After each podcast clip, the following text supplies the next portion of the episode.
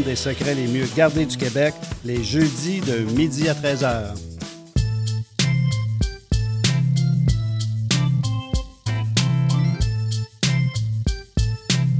CIBL 101.5 Montréal. Vivre Montréal, Montréal. Alors, ici c'est IBL.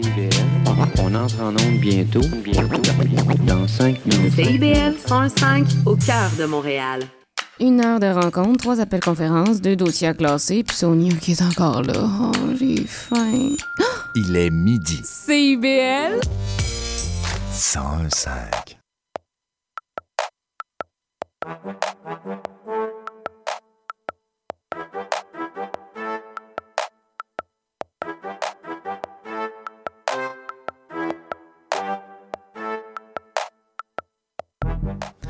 Bonjour tout le monde, bienvenue à Sexopop, le magazine de vulgarisation sexologique. Ici Audrey Lemay au contrôle du micro.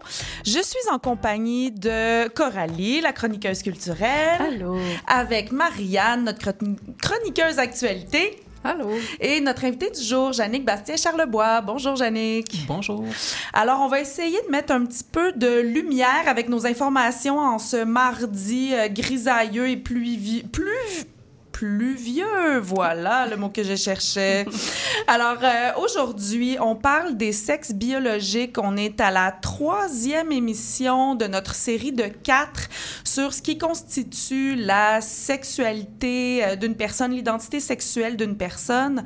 On a parlé, on a abordé il y a deux semaines les orientations sexuelles. La semaine dernière, on a parlé des identités de genre. Et cette semaine, on aborde les sexes biologiques.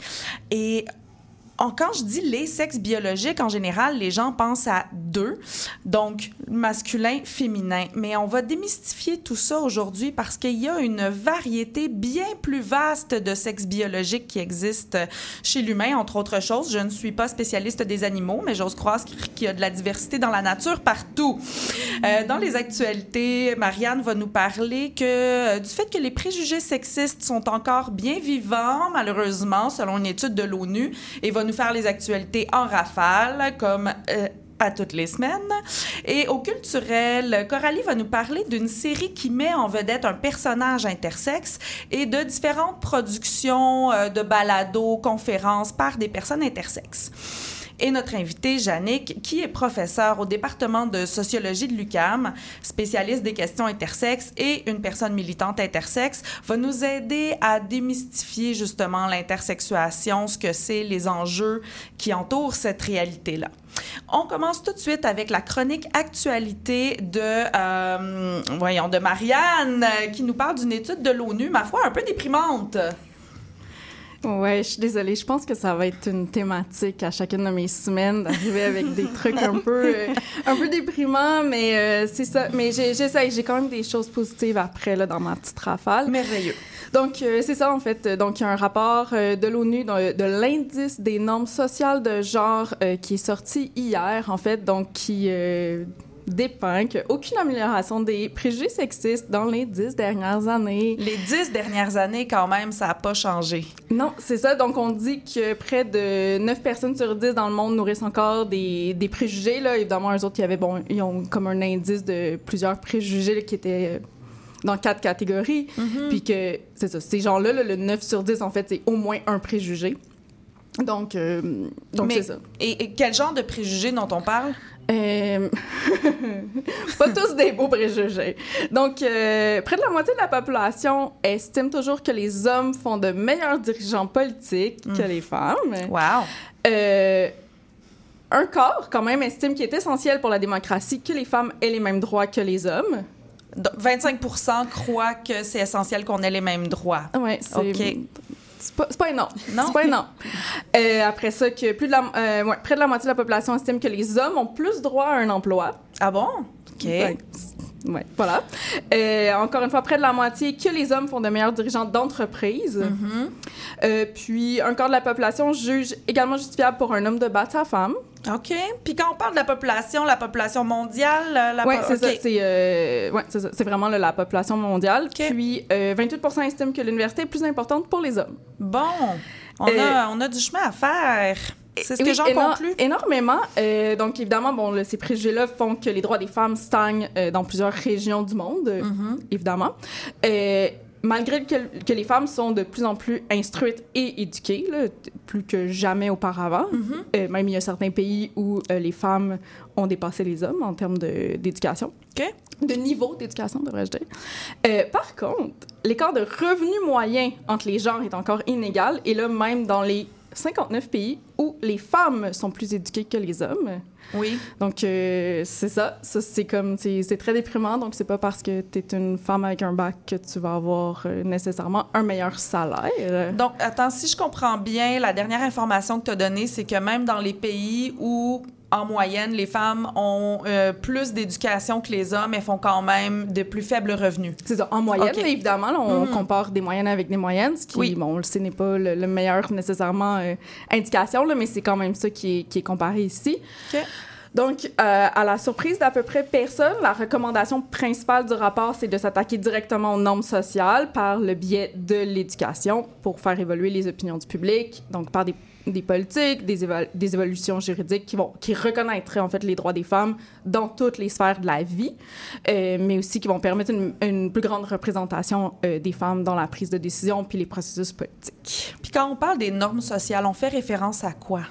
Ben justement, l'accès à l'éducation, euh, pouvoir siéger, le pouvoir être PDG d'une compagnie, par exemple, on le sait que c'est, j'ai oublié mon mot, c'est aberrant à quel point euh, c'est surtout des hommes blancs qui sont à la tête euh, d'entreprises. Euh, pourquoi euh, qui sont, ça reste encore des exceptions, les femmes qui sont Chef première ministre, présidente, oui. ouais, d'un pays, etc. là. Qui ont Donc, des postes de leader, en fait, ça, exactement. peu importe le Donc, domaine. OK.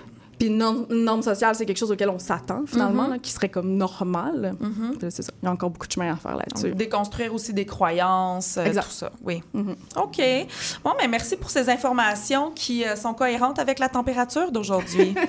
Écoute, ça me fait plaisir. Mais une chose quand même qui m'a qui m'a un peu surprise, ben, en fait que j'ai juste trouvé particulièrement intéressante, c'est que bon quand tu vas sur le site web euh, du rapport de l'ONU, tu peux aller tu peux aller comparer les données d'un pays à l'autre. Puis il y a des choses qui étaient quand même un peu euh, fascinantes là, qui m'ont vraiment euh, ouais, c'est ça. Qui t'ont interpellé? Oui, exactement. Euh, de façon générale, quand même, moi, j'ai trouvé que, l'éducation ressortait quand même comme un droit qui était relativement socialement acceptable à peu près partout, Mhm. mais où il y a une très grosse différence, c'est quand on parle de ce qui relève surtout du privé, dont euh, le droit au corps. Donc, évidemment, on comprend ici probablement de sa conjointe. Mhm. Donc, euh, puis que ça soit physiquement, sexuellement, là, il y a un énorme écart euh, d'un pays à l'autre. OK. On va mettre le lien de cette, euh, des résultats de cette étude-là sur les réseaux sociaux de l'émission, euh, donc à Sexopop Radio sur Instagram et Sexopop euh, sur Facebook. Euh, vous pourrez aller consulter ça après l'émission aujourd'hui. Puis euh, c'est ça, en rafale. Donc Mhm. euh, c'est la saison des fiertés. Euh, bon, pour euh, Montréal, il faut encore qu'on attende jusqu'au mois d'août. Mais euh, donc euh, la semaine dernière, les 5 et 6 juin dernier, il y a eu la troisième édition de la Pride Nunavik à Coudjouac, où euh, il y a plusieurs organismes de Montréal qui ont pu être euh, invités à aller participer à des ateliers puis à la parade. Donc on avait les trois sexes, Gris Montréal, Fierté Montréal, Cercle autochtone, 2S LGBTQ+, euh, puis un professeur de l'Université McGill, William James Ryan. Et toi, tu y étais comme représentante de l'organisme Les Trois Sexes. Exactement. Exact. Donc, j'ai pu aller donner un atelier sur la diversité sexuelle et la pluralité des genres, puis un autre sur la cybersexualité. Mhm. Donc, ça a été des échanges super enrichissants. Donc, on leur souhaite une quatrième édition encore meilleure l'année prochaine. Tout à fait. Puis tu disais tout à l'heure qu'il y avait quatre fois plus de personnes qui ont participé cette année que l'année dernière. Exactement. Dans la parade, là, on estime qu'on était à peu près une centaine, puis l'année passée, il était seulement 25. Wow! Donc, euh, on veut que ça continue à, à aller euh, de façon exponentielle, tout ça. Puis là, évidemment, on parle d'une population de moins de 3000 personnes pour mettre le tout en Oui, perspective. en fait, c'est énorme. Moi, oui, tout à C'est énorme, oui. C'était euh, c'était très excitant de pouvoir participer à ça. Euh, sinon, là, rapidement, donc euh, en France, il y a un rapport sur la décriminalisation du travail du sexe qui est sorti le 2 juin dernier dans le cadre de la Journée internationale des travailleuses et travailleurs du sexe. Donc, là, en gros, leur, euh, leur euh, revendication principale, en fait, c'est de dépénaliser euh, les relations entre personnes majeures consentantes, puis de retirer les dispositions municipales empêchant le travail du sexe. Euh, dans leur rapport, euh, évidemment, ils font euh, un grand travail à s'assurer de distinguer l'exploitation sexuelle du travail du sexe, puis de, de souligner en fait que le travail du sexe est un travail à part entière. Mhm. Et puis, si tu pouvais rapidement nous distinguer justement exploitation sexuelle et travail du sexe. Donc, généralement, là, quand on parle de travail du sexe, on parle exclusivement de personnes adultes qui consentent à euh, poser ces gestes-là. Qui choisissent. qui choisissent d'être là. euh, que, le tout est dans un choix. Évidemment, il y a des critiques à faire. On s'embarquera pas là-dedans ce midi. Euh, mais, puis alors que là, quand on parle d'exploitation sexuelle, évidemment, généralement, ça va être des mineurs, mais pas seulement, mais généralement des mineurs, où il y a quelqu'un, en fait, qui va profiter du fruit du labeur de la personne. Et donc, les profits n'y reviennent pas directement. OK, merci. Plaisir. Puis sinon, il y a un rapport de l'INSPQ, l'Institut national de santé publique du Québec, qui est sorti à la fin mai sur les stratégies de distribution des autotests du VIH, plus particulièrement là, dans la visée euh, de comment joindre les, pop- les populations prioritaires, donc qui ont identifié quelques, euh, quelques populations qui sont prioritaires à recevoir les, les autotests des... euh, VIH. Donc, des autotests VIH, c'est un, un test que tu peux faire toi-même à la maison. Est-ce que c'est euh, un test sanguin? Comment, euh, comment ça fonctionne, l'autotest? C'est euh, salivaire, généralement. Ah oui! Ouais, avec la salive. Ah. Puis, eux, dans le fond, là, ce que l'INSPQ a fait, c'est un, c'est une, un- une méta-analyse. Ils ont été prendre plusieurs recherches pour sortir, en fait, c'était quoi les, les différents résultats euh, de ces recherches-là. Puis, euh, ils ont identifié sept stratégies qui ressortaient souvent dans ces recherches-là, dont, par exemple, distribution aux partenaires sexuels, commande en ligne envo- slash envoi postaux, puis distributeur automatique là, de ces dits autotests. Puis la raison pour laquelle c'est important euh, d'avoir à la disposition facilement des autotests de VIH, en fait, c'est que plus qu'on a de personnes qui connaissent leur statut sérologique, ben moins il y a de chances de transmission. Oui. Puis euh, tout ça là, s'inscrit aussi dans le programme commun des Nations Unies sur le VIH/SIDA qui vise que 95% des personnes vivant avec le VIH connaissent leur statut sérologique d'ici 2025. 2025, c'est dans deux ans. C'est dans deux ans. C'est comme de dire que c'est demain, alors qu'actuellement, le pourcentage de personnes qui connaissent leur statut sérologique est de... Ben là, les- la, la statistique que j'ai, c'est qu'à la fin de 2020, au Canada, 10, personnes, 10% des personnes qui vivent avec le VIH ignoraient leur statut sérologique. Donc, on aurait été à 90% au Canada il y a, il y a à peu près deux ans. Euh, puis, mais c'est un enjeu là, à travers le monde, évidemment, Oui. parce que le, le, le- ouais, c'est ça, le- leur... euh, leur, euh, leur but, en fait, c'est 95 à travers le monde. Donc, euh, Oui, c'est on- pas le, le défi n'est pas le même partout. Là. Non, exactement, exactement. OK, parfait. Ben, merci beaucoup pour toutes ces informations, cette rafale euh, actualité qui a été très, très riche encore cette fois-ci. Aujourd'hui, comme je vous disais, on parle des sexes biologiques. Et la première chose que j'ai envie de dire, c'est de... La première étape, c'est de tout de suite distinguer le sexe biologique et l'identité de genre. On grandit euh, dans, no- dans, notre, dans nos cultures occidentales contemporaines en faisant l'amalgame, donc en faisant le lien direct hein, de cause à effet entre le sexe biologique et l'identité de genre des gens. Comme euh, on parlait la semaine passée, on prend pour acquis que tout le monde est donc que tout le monde a une identité de genre qui correspond au sexe biologique euh, assigné à la naissance, euh, ben, en fait, à l'identité de genre qui a été assignée à la naissance en fonction du sexe biologique. Mais les choses évoluent, les voix se libèrent, les connaissances aussi évoluent et on sait de plus en plus que le sexe biologique et l'identité de genre ne vont pas main dans la main. Maintes personnes ont un sexe biologique qui euh, n'est pas en concordance, euh, en fait non, ont une identité de genre qui n'est pas en concordance avec le sexe biologique tel que nous, on, le comprend. Donc, euh, et c'est difficile de trouver de l'information juste à ce sujet-là aussi. Moi, j'essaie d'éduquer mes enfants en ne faisant pas le lien entre ces deux caractéristiques humaines et c'est très difficile de trouver des livres d'éducation pour les enfants, pour les ados, qui font pas le lien directement entre le sexe biologique et l'identité de genre. Mais je vous promets, tout le monde, que si vous réussissez à comprendre que c'est deux choses complètement différentes, ça va être beaucoup plus facile pour vous après de comprendre toutes les réalités, toutes les nouvelles réalités dont vous entendez parler. Vous allez comprendre que l'identité de genre d'une personne et son sexe biologique sont pas en lien et donc ça va être beaucoup plus facile d'accepter d'utiliser les pronoms choisis, de pas poser de questions intrusives sur les organes génitaux des gens, tout ça. Je vous promets que si vous faites ce travail-là, il y a beaucoup de portes qui vont s'ouvrir de compréhension, de lumière sur toutes les réalités des diversités sexuelles, de genre et d'orientation.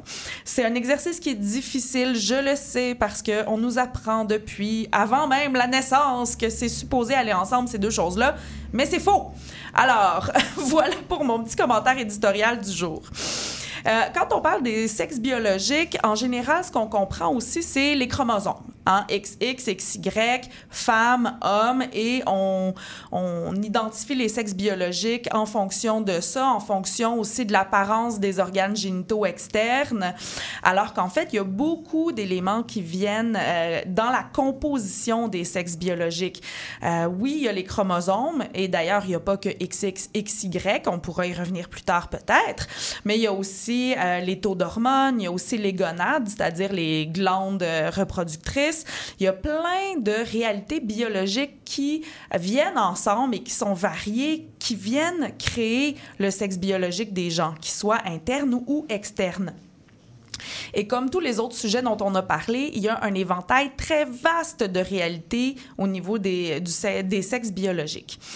Euh, une biologiste euh, plutôt connue euh, qui a abordé ce sujet-là, c'est Anne Fausto Sterling, euh, qui est une biologiste des États-Unis qui essaye de déconstruire un peu les connaissances qu'on a, de déconstruire le, euh, lien justement entre le, le sexe et le genre, de clarifier qu'il y a une variété de sexes biologiques par contre, euh, il y a certaines critiques qui lui sont adressées en ce sens où elle, prend euh, en compte uniquement une petite quantité de composantes biologiques euh, humaines pour établir ses, propos. Une réalité dont on entend de plus en plus parler, quoique pas encore suffisamment, c'est la réalité des personnes intersexes, donc qui naissent avec des caractéristiques sexuelles qui sont pas euh, clairement identifiées médicalement, et je le mets entre guillemets, et on pourra y revenir plus tard, comme féminin ou masculin. C'est plus complexe que ça et c'est d'ailleurs ce dont euh, notre invité d'aujourd'hui, Jannick, va nous parler. Et juste euh, avant, euh, avant qu'on aborde le sujet avec elle, on s'en va en musique avec Lisa Lee Denk, une chanteuse d'opéra galloise et actrice intersexuée.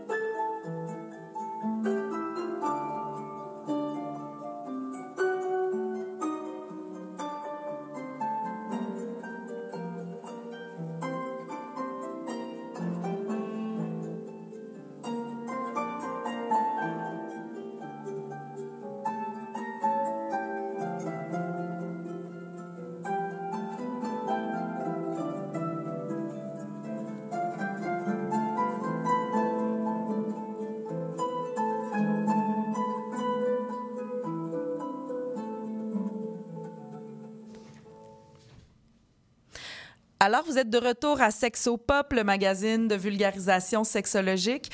Pour celles et ceux qui viennent se joindre à nous aujourd'hui, on est à notre troisième émission d'une série de quatre euh, sur tout ce qui constitue la sexualité euh, humaine. On a parlé des orientations sexuelles, des identités de genre, et aujourd'hui, on aborde les sexes biologiques. Euh, je parlais un petit peu plus tôt, bon, de la diversité des sexes biologiques, des différents éléments qu'ils constituent, et j'ai commencé à aborder, à introduire un peu le sujet de l'intersexuation. Et c'est de ça que notre invité d'aujourd'hui vient nous parler. Alors, euh, je te représente euh, pour les gens qui viendraient de se joindre, euh, Jannick Bastien-Charlebois, qui est professeur au département de sociologie de l'UCAM, spécialiste des questions intersexes et aussi personne militante intersexes. Bienvenue à l'émission. Bonjour et merci. Dis-moi, peux-tu me... On va commencer par le début, me définir c'est qu'est-ce que l'in- l'intersexuation? Alors, l'intersexuation, c'est quand on juge que les caractéristiques sexuelles de naissance ne correspondent pas au point de repère euh, mâle et femelle qu'on s'est donné socialement. Dans notre cas ici, c'est surtout la médecine. C'est la médecine qui a créé des conventions pour reconnaître là, euh, qu'est-ce qui appartiendrait à mâle, qu'est-ce qui, qu'est-ce appartiendrait à femelle. Et concrètement, par exemple, euh, concernant l'organe sexuel externe, ben, euh, les médecins vont estimer que dans certains cas, ben, l'organe sexuel serait trop grand, entre guillemets, pour être une, attribué à une fille ou trop petit, entre guillemets, pour être attribué à un garçon. Euh, donc, se trouverait dans un entre-deux. Oui. Euh, ça, c'est juste un exemple parce qu'il existe une diversité de corps intersexes. Oui. Euh, et je dis juge parce que, euh, en fait, c'est ça, il est question d'une convention. Il n'y a pas de critères absolus qui permettent de trancher ou de dé- départager tous les corps en mâle et femelle. Il y a une très grande proportion de la population qui peut rentrer là-dedans, mais il y a aussi une portion de la population qui, elle, n'entre pas là-dedans. Et ça concerne aussi le développement pubertaire, donc euh, euh, comment euh, les seins ou la poitrine, si on veut, ou l'ossature, les muscles, la pilosité va se développer à l'adolescence, donc comment ça peut être atypique? Oui, hein, en fait, parce qu'il y a des personnes intersexes qui découvrent qu'elles sont intersexes au moment de la puberté parce qu'avant ça, il n'y avait pas de différence au niveau de la représentation de leurs organes euh, externes avant ce moment-là. Donc, ça touche pas, euh, cette réalité-là touche pas que euh, l'apparence des organes génitaux. Comme tu disais, il y a toute une variété de réalités intersexes. OK, super. Puis, euh, est-ce que toutes les personnes, euh, bon, on parlait là, de critères médicaux, que, de critères qui ont été établis par la médecine pour déterminer, bon, qu'est-ce qui correspond à mâle ou qu'est-ce qui correspond à femelle, euh, bon, fille ou garçon. Est-ce que toutes les personnes qui n'entrent pas dans ces critères-là sont considérées comme étant des personnes intersexuées? Non. euh, alors, il faut faire la distinction des personnes dont le corps se développe par lui-même et les personnes qui euh, vont euh, effectuer des modifications corporelles, donc désirées. Oui. Euh, parce que euh, la trajectoire, l'expérience va pas être la même. OK. Euh, donc, euh, ce qui va beaucoup déterminer euh, l'expérience intersexe, c'est le jugement médical de notre Oui. corps de naissance ou comment il se développe à la puberté. Euh, c'est pas, il n'est pas question ici de, de, en soi d'affirmation identitaire ou, les identités enfin, les identités de personnes intersexes, euh, les identités de genre sont diversifiées. Euh, Oui. Et la majorité va être femme ou va, va se sentir femme ou sentir homme et on a une minorité qui se sent ni un ni l'autre ou non binaire. Quand même une minorité significative, donc une recherche en Australie qui établit environ 25 c'est un premier point de repère. Mais euh, c'est ça, donc euh, c'est plus l'expérience de cette, d'avoir été jugé atypique et de, de subir donc euh, des modifications corporelles là, contre notre volonté ou d'être pathologisé par la médecine qui va caractériser l'intersexuation. OK, merci pour la, la clarification. Et j'aime ce que tu as dit qu'au niveau de l'identité de genre, chez les personnes intersexes, aussi, c'est la même chose. Il n'y a pas de lien entre euh, nécessairement le sexe biologique et l'identité de genre. Donc, une fois qu'on a compris cette notion-là, c'est plus facile de, de se démêler. euh, alors, euh, je relance, je répète, je tape sur le clou encore et toujours euh, pour euh, le grand public. Et puis, je sais que un des enjeux assez... euh, donc qui tient à cœur et qui est très présent pour la communauté intersexe. Euh, c'est la question des opérations non consenties Mhm. et ou inutiles, même sur les bébés, les enfants intersexes. Je dis les opérations, euh, ça peut être des opérations chirurgicales, mais ça peut être aussi des interventions chimiques sur les corps de, de ces personnes-là. Euh, est-ce que tu peux, euh, est-ce que tu peux m'en parler? À quoi on fait référence quand on parle de ces interventions-là? Alors, principalement, donc euh, pour aujourd'hui, mais il y a aussi eu des interventions là, par le passé, euh, des interventions pour modifier l'organe sexuel externe. Donc, euh, par exemple, ça peut être une réduction de l'organe si on assigne euh, fille. Euh, et, bon, une opération s'appelle qui s'appelle aujourd'hui une réduction du clitoris, mais on a déjà pratiqué aussi des clitoridectomies en médecine jusque dans les années 70 euh, Quand le ici. clitoris était trop proéminent pour être considéré comme un clitoris, en, entre guillemets, normal. Oui, puis ce qui est toujours, euh, disons, euh, laissé au jugement euh, des médecins. Tu sais, à partir Oui. de quand est-ce qu'on va considérer qu'un clitoris est soi-disant proéminent ou trop grand? Oui. Ben, ça varie, même en fonction du, du regard médical. Donc, c'est il y a ça. Euh, et euh, il y a également, donc, euh, si on, on assigne une personne, donc garçon, ben, on, on peut euh, vouloir donc refermer, donc changer le- la disposition du méa urinaire euh, et, et refermer donc la paroi euh, en dessous là, qui se trouve en dessous là, de, de l'organe sexuel pour en, en faire un, un pénis euh, dans la perspective médicale. Euh, il y a aussi euh, la vaginoplastie. Um, Oui. Et euh, ça, ben, ça consiste en euh, creuser ou approfondir ou agrandir la cavité vaginale, ou bien il y a du bougirage qui est essayer de faire la même chose, non, non pas de façon chirurgicale, mais par euh, des instruments qu'on va prescrire, c'est-à-dire la personne adolescente va devoir s'insérer ça régulièrement pour essayer d'approfondir une cavité vaginale. Et, Euh, je oui. m'excuse, je te coupe la parole. Par rapport justement à la vaginoplastie, je sais que des fois, quand c'est fait sur euh, des enfants euh, assez jeunes qui sont pas en mesure eux-mêmes euh, d'utiliser les, euh, par exemple, là, les, les objets pour faire la dilatation euh, du vagin, tout ça, euh, c'est les parents qui s'occupent de Oui. ça. Il y, a, il y a quelque chose d'assez troublant là, dans l'idée qu'un qu'un parent va insérer euh, des, des dilatateurs dans la cavité vaginale euh, d'un petit enfant. Là, Il y a quelque chose qui relève de, de la violence. euh. Oui, tout à fait, tout à fait. C'est, euh, ça a créé beaucoup de, de traumatisme chez les Oui. personnes qui ont subi ça. Euh, là, ce qui est difficile à déterminer, c'est si ça se fait encore aujourd'hui. Il y a des formes de vaginoplastie un peu plus externes qui peut-être n'exigent pas ça, mais n'empêche que euh, il y a un ensemble de personnes qui ont toujours vécu, qui vivent toujours avec les traumas de, de cette approche-là. Euh, et on a aussi le retrait des gonades dans certains cas. OK, carrément. Euh, et euh, c'est surtout quand on va faire une assignation euh, fille. OK. Euh, et euh, ça fait en sorte que ben, la personne va manquer euh, la production hormonale euh, pour la croissance. Donc, ben, surtout si les gonades sont suffisamment développées pour ça. Oui. Et ça va contraindre la personne à devoir prendre de l'hormonothérapie de remplacement. OK. On va poursuivre sur le sujet tout de suite après la pause. On, vous êtes à CIBL, euh, sur le 101.5 à Montréal. Et tout de suite après la pause, ça sera la chronique culturelle de Coralie. Et on va poursuivre nos échanges au sujet de l'intersexuation avec Jannick Bastien-Charlebois. De l'asphalte. Du ciment. Du béton armé. Il a rien qui résiste à un marteau-piqueur. Surtout pas des oreilles. L'exposition répétée au bruit sur un chantier de construction peut causer des problèmes d'audition et même rendre sourd. Au travail, mettons en place et appliquons les mesures requises pour éliminer ou atténuer les sources de bruit. Un message de la CNESST. J'adore. Sommes votre rendez-vous de la fin de semaine. En compagnie de nos collaborateurs, on vous informe, divertit et on vous joue le meilleur du hip-hop, afro et rap. Votre dose de bonheur radio électrisant et contagieux. Samedi dès 11h, c'est Chadamar FM sur CIVL 1015 Montréal. Montréal Métal. Tout sur le métal de la scène locale. Valérie Tremblay brasse la cage. Pourtant, ça donne une bonne fille. Montréal Metal, mardi 20h. CIBL, au cœur du métal. CIBL.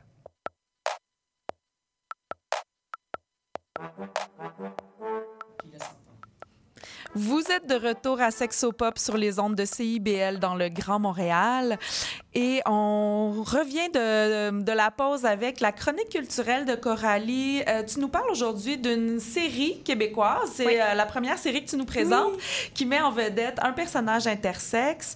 Et tu vas nous présenter aussi des conférenciers, conférencières, euh, des, des gens qui font des balados et qui sont des personnes intersexes et qui parlent de leur réalité, c'est ça? Absolument, oui. Congé de lecture cette semaine, On va être à la télé et sur notre ordi. Donc, euh, je parle d'abord de Fragile, qui est une série de Serge Boucher. Serge Boucher qui nous a donné plusieurs excellentes séries à Radio-Canada. Je pense à Feu, Aveu, Apparence, Fragment aussi. Euh, Fragile, c'est une réalisation de, de Claude Desrosiers avec Pierre-Luc Funk, Marc-André Grondin, Martin Drainville, Isabelle Vincent, Sandrine Bisson. C'est sorti il y a quelques années, en 2019, puis ça a été fait par la maison de production Amalga. Maintenant que tout ça est dit. Oui, c'est ça que j'allais dire. Ouf, On là, dit tout d'abord, puis après ça, on rentre, euh, on rentre dans le fun. Donc, euh, Fragile, c'est quoi? C'est l'histoire euh, de Dom et Félix et de leur famille respective que tout oppose.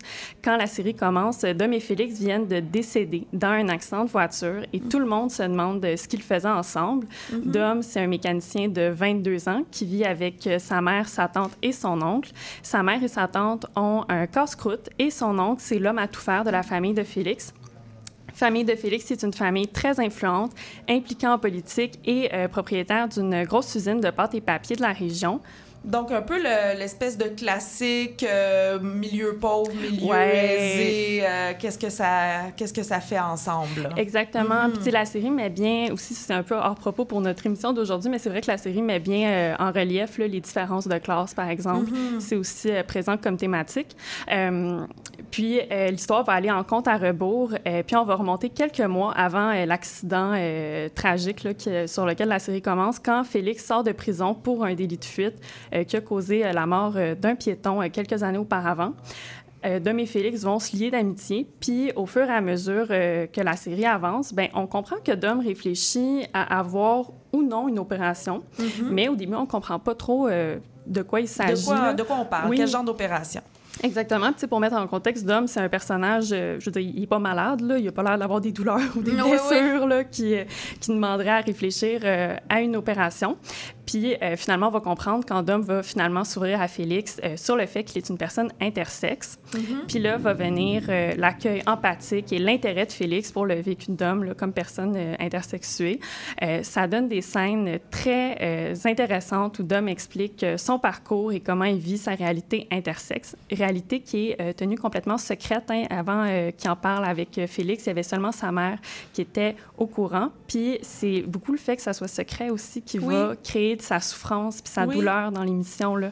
Mais d'ailleurs, euh, j'ai l'impression que c'est une réalité très fréquente hein, pour les personnes intersexes, cette espèce de secret autour de cette réalité-là. Est-ce que je me trompe? Euh, non, pas du tout. Euh, il y a eu d'abord, euh, pendant longtemps, une politique du secret qui a été adoptée par le corps médical dans la prise en charge, c'est-à-dire qu'il invitait ou il- disons, il incitait auprès des parents sur l'importance de ne pas révéler à l'enfant comment le corps de naissance était ou de ne pas révéler le type d'intervention que la personne avait subi. Donc, ça devait pouvoir avoir quelques, disons, indices de trucs qui clochent, mais sans plus. Tandis qu'aujourd'hui, ben, le- le- l'isolement ou le secret se fait par, un, disons, un, un morcellement en plusieurs diagno- diagnostics. Donc, on révèle un diagnostic aux personnes. on- les médecins vont jamais dire, ben ça, ça correspond à l'expérience intersexe. Ah, de sorte que les personnes vont pas être en mesure de se retrouver ou de, de sortir de l'isolement. Mhm. OK, merci pour euh, cette clarification-là. Oui, puis euh, justement, la notion de secret, tu sais, qui est dans la série, mais qu'on voit aussi dans, dans la vraie vie pour les personnes intersexes, malheureusement, tu sais, ça me faisait penser au fait que euh, j'ai eu vraiment beaucoup de difficultés à trouver des œuvres euh, qui mettent en scène des personnages intersexes Oui. ou qui sont faites par des personnes intersexes. Et Euh, moi donc, oui. pour la musique aujourd'hui, j'ai réussi à en trouver une seule. Mon Dieu, c'est pas facile, Oui. la représentation puis la, le- la place dans l'espace public. Oui, c'est ça, parce que je pense que c'est un peu, en fait, euh, l'invisibilisation qu'ils subissent dans la vie réelle qui se transpose, en fait, dans les œuvres culturelles. On les Mhm. voit pas. Euh, puis je voulais dire aussi, Fragile, ça met en scène un personnage intersexe, c'est pour ça qu'on en parle aujourd'hui. Aujourd'hui. Mais tu sais, c'est sûr, la série ne porte pas que là-dessus. Puis je voulais aussi Oui. préciser que c'est pas écrit par une personne euh, intersexe. Comme euh, la semaine dernière, je parlais de euh, La fille d'elle-même, là, où c'est vraiment Oui. un récit autobiographique. Là, on n'est vraiment pas là-dedans. Là. On est vraiment dans de la fiction. Mais je voulais vous en parler parce que je pense que c'est quand même une belle visibilité. Puis en tout cas, un beau premier pas pour la Mhm. représentation intersexe à la télévision québécoise. Je vais pas me tromper, mais j'ai l'impression que c'est comme un des le premier ou un des premiers personnages intersexes à la télé québécoise. Oui, Jannick? Je sais pas, je peux rebondir là-dessus, mais il y a quand même. un- C'est pas si évident pour les personnes intersexes parce que quand, il, a, quand il nous a contactés, enfin, quand la recherchiste nous a contactés, elle était beaucoup plus préoccupée par est-ce que tel type de corps existe. Donc, il y avait déjà un Mhm. plan de représenter, d'avoir comme une, une projection fantasmée que, euh, le réalisateur, auquel le réalisateur était attaché. Euh, et euh, indépendamment de, du fait que le type de corps qui est représenté n'existe pas vraiment, Oui. d'une part, et d'autre part, il y a cette fameuse mise en scène où la personne se dénude à son Oui. sais, Mhm. puis il n'y a absolument aucune personne intersexe qui va dire, euh, ben toi, ton coming out, quand est-ce que tu le fais? Quand est-ce que tu as baissé tes pantalons devant Oui. ton ami? Mhm. Euh, et ça vient jouer dans l'espèce de, de voyeurisme, le désir absolument qu'on se mette à nu. Oui. Euh, fait que ça, c'est le petit bout où, euh, c'est ça, pour nous, euh, ça pose Mhm. problème. Exactement. Donc, oui. c'est imparfait encore. Mhm. Ben il, y a, oui. il y a- il y a du chemin à faire. C'est oui. ça. Puis c'est pour ça que c'est important de nommer que c'était pas fait par des personnes intersexes, parce que justement, Oui. je pense que aussi, tu sais, quand, quand on vit pas une réalité, ben on est plus limité dans la façon dont on en parle. Mhm. Donc, euh, ouais, effectivement. Mais en tout cas, première, euh, un petit premier pas là, de représentation, même si c'est euh, bien imparfait. Euh, également, je voulais vous parler pour euh, pallier un petit peu à ces imperfections-là de production vraiment plus courte, là, pas des livres ou des, ou des films ou des séries, mais d'autres types de productions culturelles faites par des personnes intersexes cette fois-ci. Euh, D'abord, un podcast, un petit balado, Interview an Intersex Podcast de Danny Coyle. C'est un podcast britannique, donc en anglais, où Danny Coyle, qui est une personne intersexe, passe en entrevue d'autres personnes intersexes pour parler de leur parcours. Mhm. C'est euh, super pertinent pour découvrir, par exemple, des euh, personnalités publiques intersexes qui militent euh, pour Oui. la défense de leurs droits. Je pense, par exemple, euh, au mannequin non-binaire et intersexe euh, Anna Gabi Odile. Je Mhm. suis désolée Oui. pour mon accent flamand qui n'est pas au point. Je l'assume. Donc, du podcast très intéressant. Puis également, des TED Talks faits par des personnes intersexes, donc des, des très courtes là, conférences disponibles gratuitement sur YouTube. Par contre, tout en anglais, encore une fois. Oui. Euh, il y a vraiment plus de choses qui se font dans le monde euh, anglo-saxon. Oui. Ben, peut-être si je peux recommander Ben oui. très chaudement les capsules YouTube de Audrey euh, XY. Donc, sur, euh, donc, elle- est francophone euh, et suisse, puis elle fait des petites capsules vraiment euh, merveilleuses. Hey, c'est super, je n'étais pas tombée là-dessus, merci. Merci pour ça. Oui. Quand on dit Audrey, on n'y est pas question de moi, là. C'est une personne suisse. D'accord. Pas la même, mais ça, mais on va pouvoir mettre les liens sur notre, euh, nos, nos réseaux sociaux, dans le fond, autant pour Oui. les TED Talks, le podcast que la chaîne YouTube dont Jannick parlait.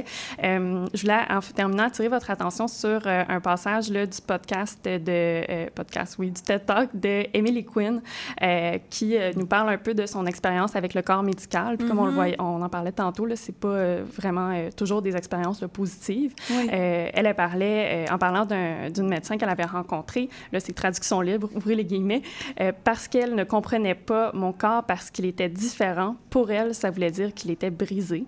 Fermez les Oh. guillemets, oui. Puis on sait pourtant que c'est pas du tout parce que quelque chose est différent et plus rare que c'est brisé. Mhm. Donc, euh, oui, c'est vraiment des podcasts euh, très éclairants là, sur une réalité puis une communauté dont on n'entend vraiment pas beaucoup parler. Oui, merci beaucoup pour toutes euh, ces informations-là.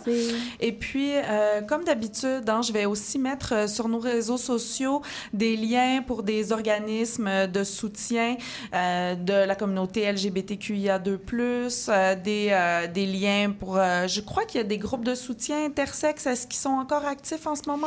Ben, il y en a qui sont en train de se mettre sur pied euh, sous, euh, disons, l'égide de Égal Canada. OK. Donc, un volet anglophone et francophone. OK, parfait. Il y en avait un interligne qui n'est pas actif présentement. Peut-être Mhm. qu'il va être relancé à l'automne, mais c'est ça. C'est, Oui.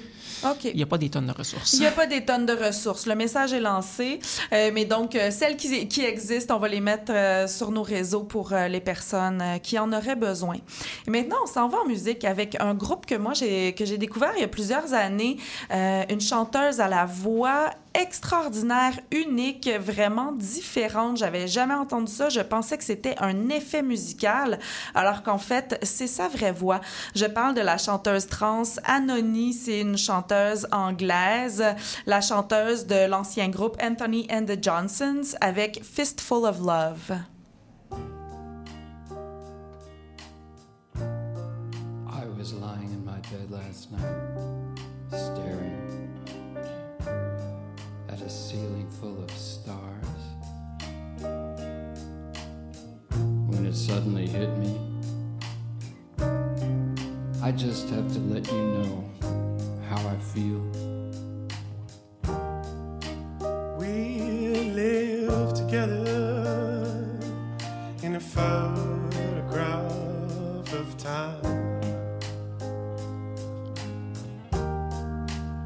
Now look into your eyes, and the sea is open up to me. I tell you I love you and I always will. And I know you can't tell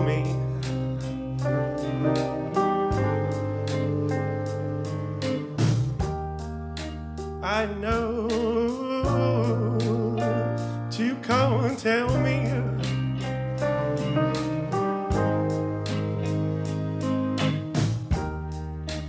So I'm left to pick up the hints, the little symbols of your devotion. So I'm left to pick up the hints, the little symbols of your devotion. And I feel your fears.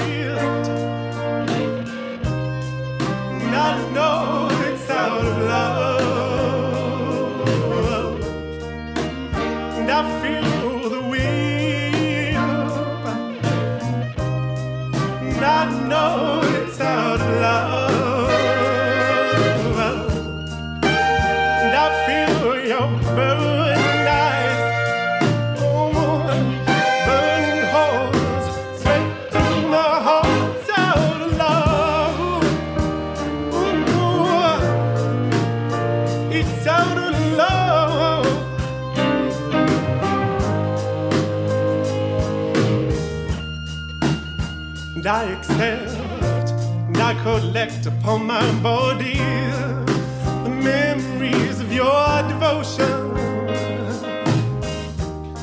And I accept and I collect upon my body the memories of your devotion. Ooh. And I feel your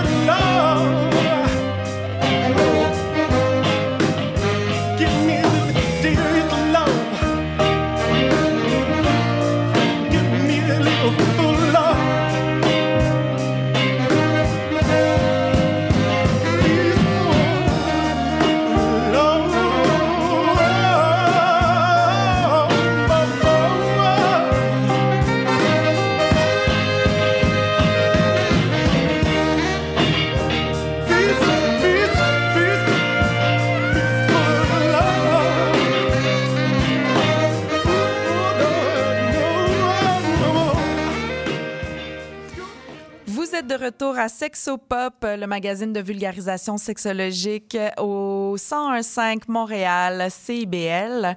Je suis avec notre invité, Jannick Bastien-Charlebois. On va poursuivre nos échanges parce que j'ai l'impression qu'on a à peine touché les enjeux euh, liés aux, aux, interventions, en fait, parce que c'est pas que des chirurgies, c'est des interventions aussi chimiques, donc médicamenteuses, hormonales, euh, qui sont non consenties, voire, euh, ben, pas voire, non consenties et inutiles euh, souvent, en fait.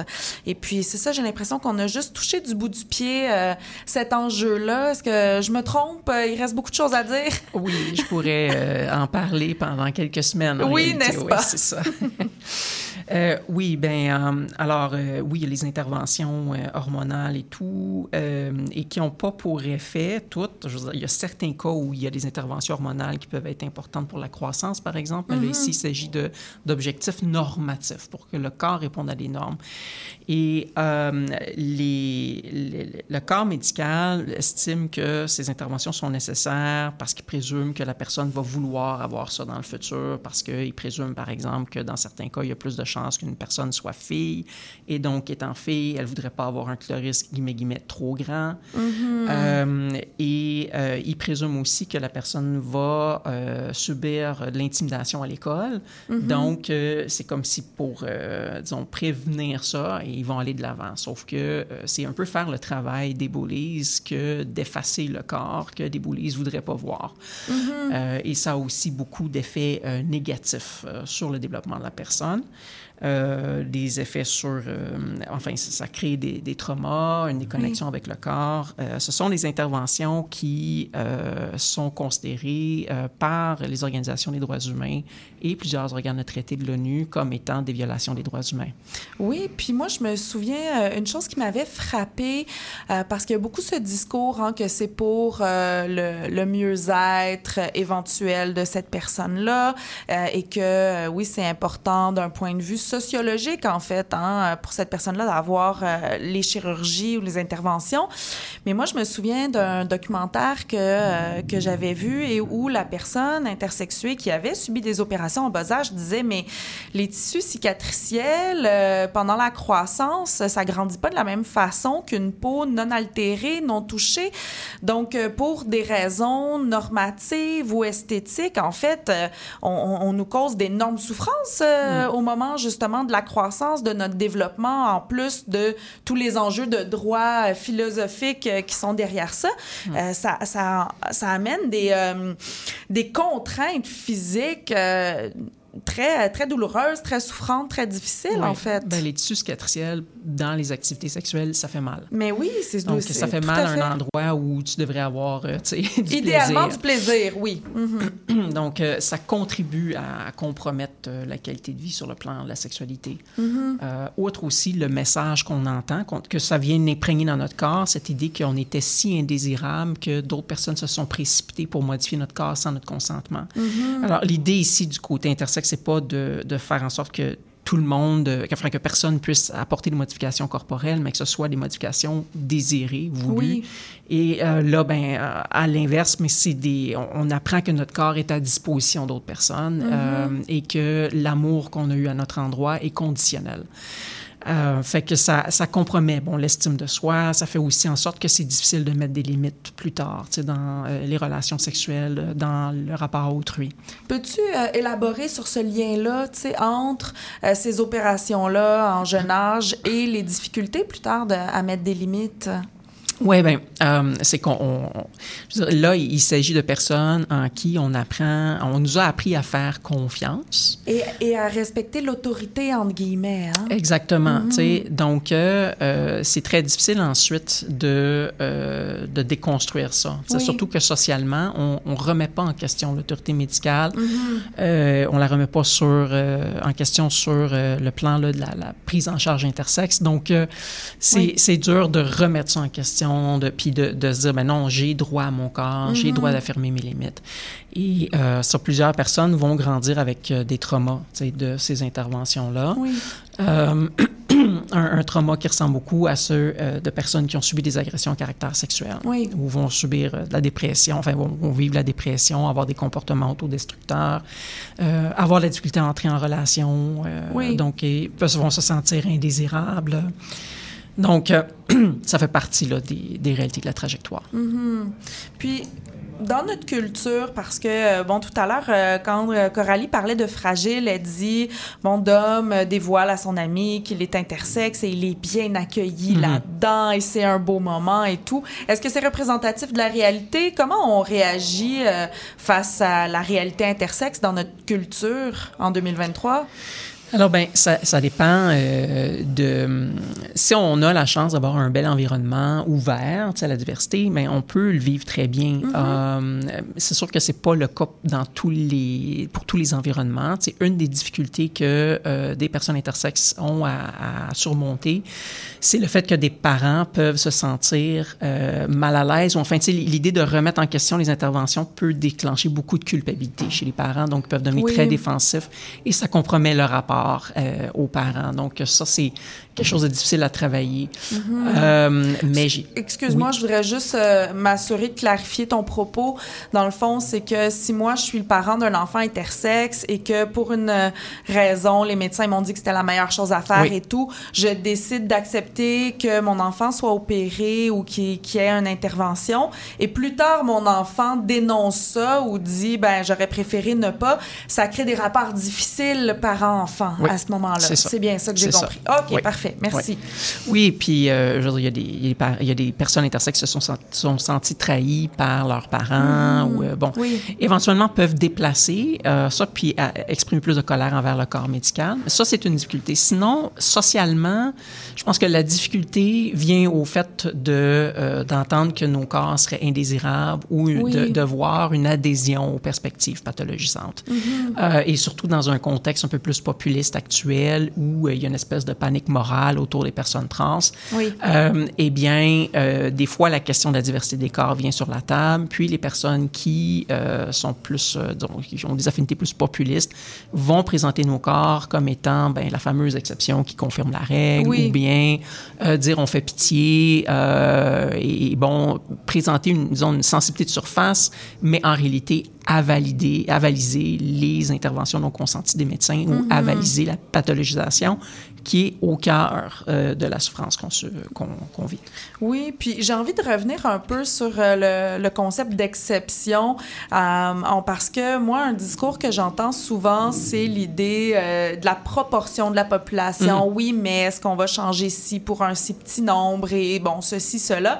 Et bon, si on veut pas le faire pour le principe, ce qui serait idéal, euh, en fait, euh, quand on parle de, je pense, euh, 2% autour de 2% de la population qui serait Ben, intersexe. approximativement 1,7. Appro- ok. Puis c'est ça. C'est sûr que là, si on partait sur le comment, tu sais, les, les- les nuances. Oui, sur co- comment on détermine ce chiffre-là, Oui, ça, c'est une oui. autre chose. Mais euh, dans le fond, moi, les premières fois où j'en ai entendu parler, on comparait ce chiffre-là au nombre de personnes rousses. Mhm.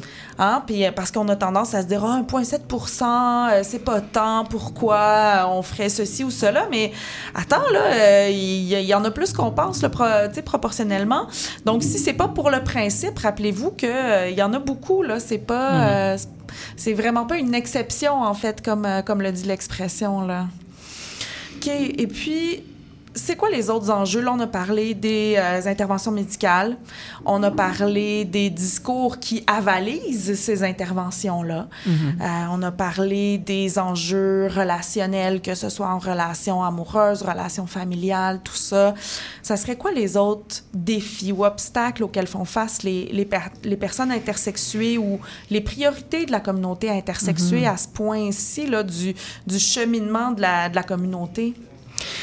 Euh, ouais, excellente question. Ben, on a euh, évidemment un besoin de structure de soutien parce que Mhm. euh, les personnes vont pas euh, nécessairement se tourner vers des psychologues ou euh, des sexologues même pour euh, travailler sur les difficultés qu'elles ont vécues parce que euh, ces difficultés-là, elles vont pas nécessairement les concevoir comme étant légitimement des difficultés.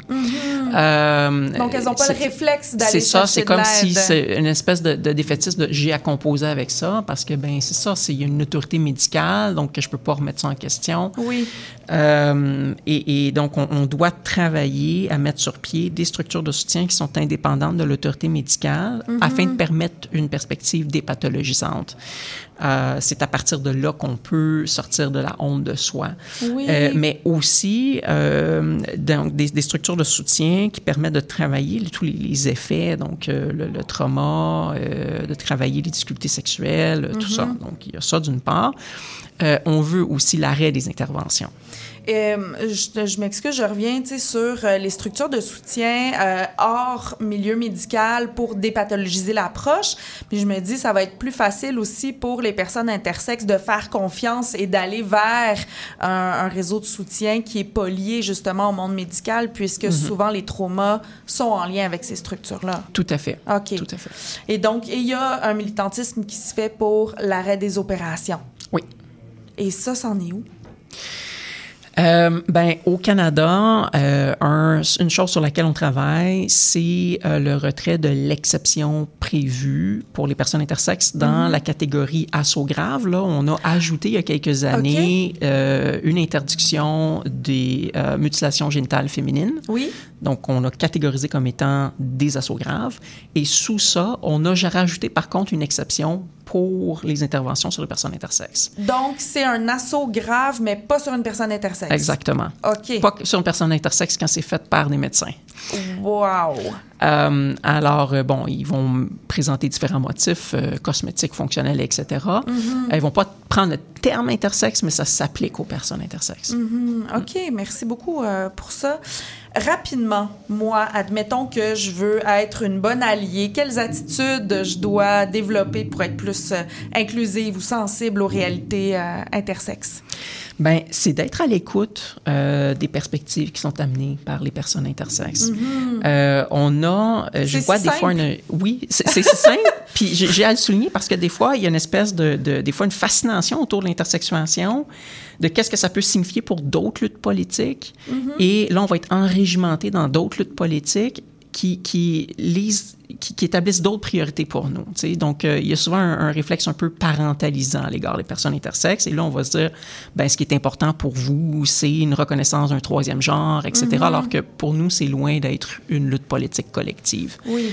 Alors, euh, ça, c'est quelque chose d'assez important. Et, et en, en étant à l'écoute, ça fait en sorte qu'on ne va pas être tout le temps en train de penser au, justement cette fameuse troisième catégorie de genre, mais qu'on va être à l'écoute des priorités sur le plan des violences médicales, Oui. des violences qui sont faites contre notre corps, parce que c'est vraiment ça qui, qui est au, au cœur de notre revendication. Et qui fait... C'est-à-dire d'arrêter ça. oui, et qui fait consensus là, au- Oui. au, sein de la De la communauté intersexe. Merci beaucoup, Jannick Bastien-Charlebois, de nous avoir éclairé euh, rapidement sur euh, les réalités intersexes. J'invite tout le monde à venir euh, sur les réseaux sociaux de l'émission pour euh, les liens par rapport aux articles dont on a parlé aujourd'hui, aux ressources dont on a parlé un petit peu aussi. Merci Marianne, merci Coralie pour euh, vos chroniques très intéressantes.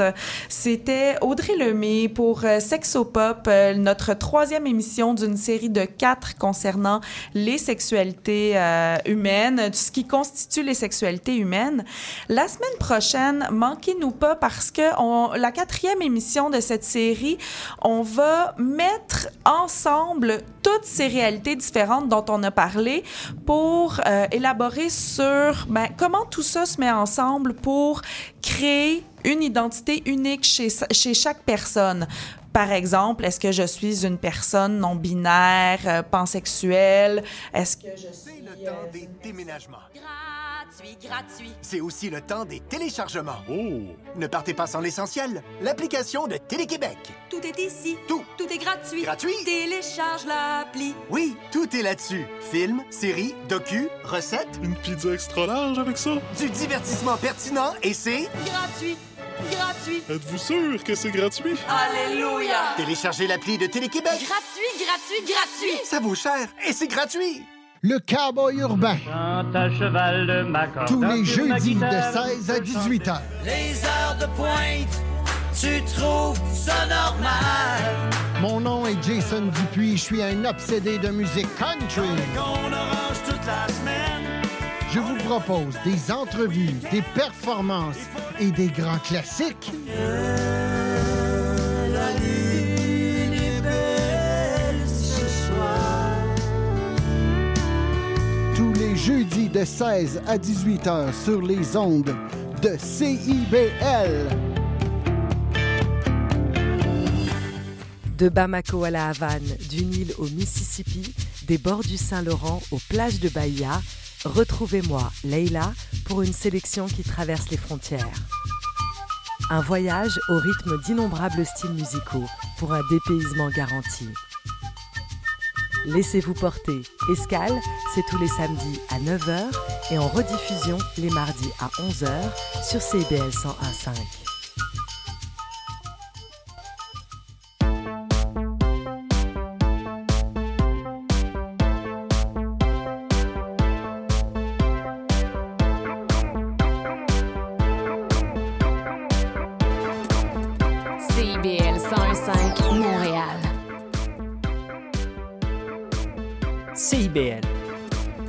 cœur de la culture.